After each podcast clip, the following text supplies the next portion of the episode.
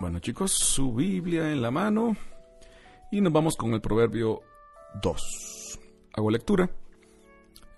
Hijo mío, si recibes mis palabras y guardas en tu memoria mis mandamientos, prestando tu oído a la sabiduría e inclinando tu corazón a la prudencia, si invocas a la inteligencia y llamas a voces a la prudencia, si la buscas como la plata y como un tesoro la rebuscas, entonces entenderás el temor de Yahvé y la ciencia de Dios encontrarás. Porque Yahvé es el que da la sabiduría, de su boca nacen la ciencia y la prudencia. Él reserva el éxito para los rectos, es escudo para quienes proceden con entereza. Vigila las sendas de la equidad y guarda el camino de sus amigos. Entonces entenderás la justicia, la equidad y la rectitud, todos los senderos del bien.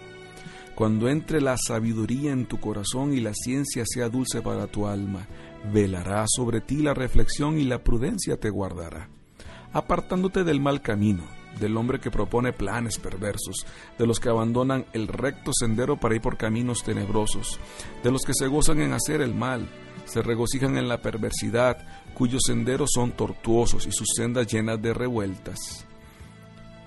Ella te apartará de la mujer ajena, de la extraña de melosas palabras, que ha dejado al amigo de su juventud y ha olvidado la alianza de su Dios. Su casa está inclinada hacia la muerte, hacia la sombra de sus tortuosos senderos. Nadie que entre por ella volverá, no alcanzará las sendas de la vida. Por eso has de ir por el camino de los buenos, seguirás la senda de los justos, porque los rectos habitarán la tierra y los íntegros se mantendrán en ella pero los malos serán cercenados de la tierra, se arrancará de ella a los desleales. Bien, comentamos un poquito, nada más te dejo el dato maravilloso de que la música que estamos escuchando de fondo es nada más ni nada menos que perteneciente a la maravillosa colección que nos regalaron a finales de los 70 y principios de los 80, la famosa colección de Quiero Lavarte de Maranata Music. La rola se llama Creo en ti y es del número 3 de la colección, para que por si ahí lo buscas lo encuentres, lo compres y lo disfrutes muchísimo. Dice para arrancar nada más ni nada menos el proverbio 2, hijo mío, hija mía. El comienzo es así, Dios no está hablando con extraños. Si lo hacemos, si lo seguimos, si lo entendemos como hijos es más fácil. Porque el amor es el que cambia las cosas. La obligación algo puede decirnos, pero no nos lleva al final. diría como nadie San Pablo en Romanos 8:16, ustedes recibieron un espíritu que no es de esclavos, para que tengan miedo, más bien recibieron un espíritu de hijos que les hace exclamar o nos hace exclamar, Abba, Padre, Papito, Papá, nada más ni nada menos. Hijo mío, ahí arranca. Así que a partir de ahora, cada vez que leamos esto, please, siéntete hija, siéntete hijo, sábete, sábete hija, sábete hijo. O sea, es, es en ese plan es Dios queriendo hablar contigo como hace rato quería hacerlo. ¿eh? Luego dice eh, en el versículo 2 ya, prestando tu oído a la sabiduría e inclinando. Todo esto viene desde el 1, ¿eh? cuando dice si es que, si por acaso, si es que quieres, hay un sí que nos deja claro de que no es obligatorio. ¿eh?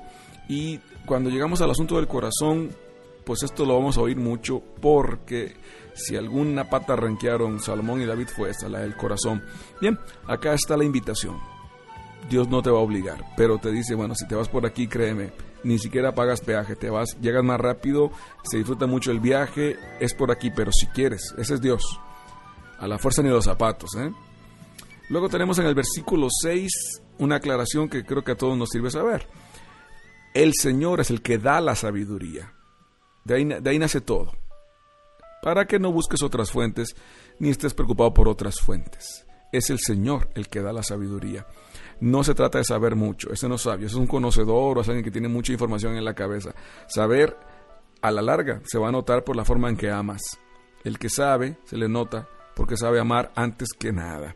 Dicen al 7 que Dios reserva el éxito para los rectos. Uy, en este siglo XXI hablar de éxito ya hay gente que va entendiendo, con todo lo que ha pasado con la economía y mil tonteras más, de que el éxito es tan relativo como lo quieras ver. Pero el éxito en Dios no es caer o levantarse, es llegar. es no desistir, es seguir, es perseverar, es Él.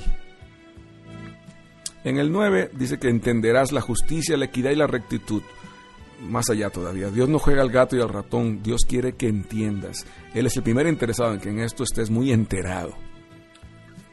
Y una vez más, adelantito en el 11, dice que la reflexión, o sea, el pensar, y la prudencia, o sea, el pensar, te van a guardar. O sea, no son no son cualidades nada más bonitas. Mira qué bonita virtud, qué tipo más prudente. No, esto te protege. Joven, pensar te protege. Por lo tanto, tienes que saber pensar cuando no te dejan pensar.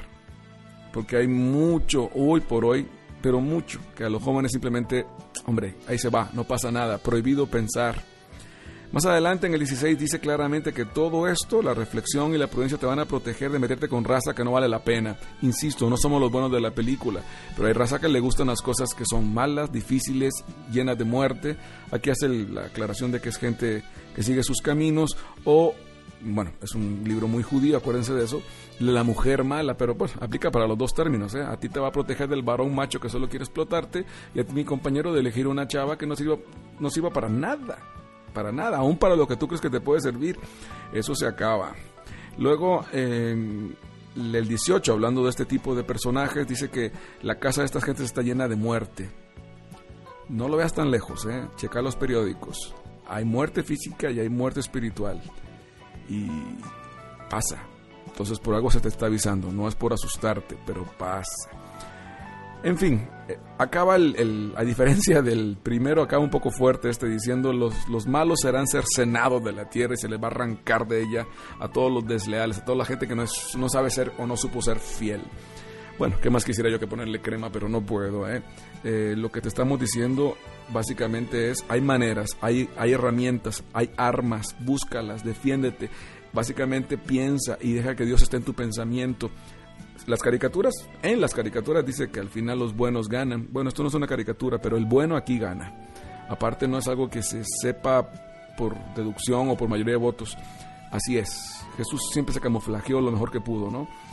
Primero se hizo hombre, escondiendo su divinidad en un niño, se envolvió en pañales, cuenta el pasaje de Navidad. Muere en una cruz derrotado, donde nadie daba un peso por él. Resucita, pero se va así como entre pocos la noticia hasta la fecha y más allá manda un Espíritu Santo, al Espíritu Santo, que es el que se encarga de todo esto, haciendo un trabajo de semilla, de mostaza. Y ahí va, ahí va, cierto, no salimos en la primera plana ni mucho menos, pero ahí va. Y hoy se queda escondido en un pan que esconde divinidad también. Ese es Dios, que le gusta hacerse pequeño. Ya llegará el día que lo verás grande, pero de momento aquí se te está advirtiendo, hijo mío, si quieres, déjame y te digo por dónde nos vamos. No es obligatorio, pero te aseguro que la vamos a pasar muy bien. Vuélvelo a leer, disfrútalo y subraya lo que te llame la atención para esta ocasión. Chao chicos.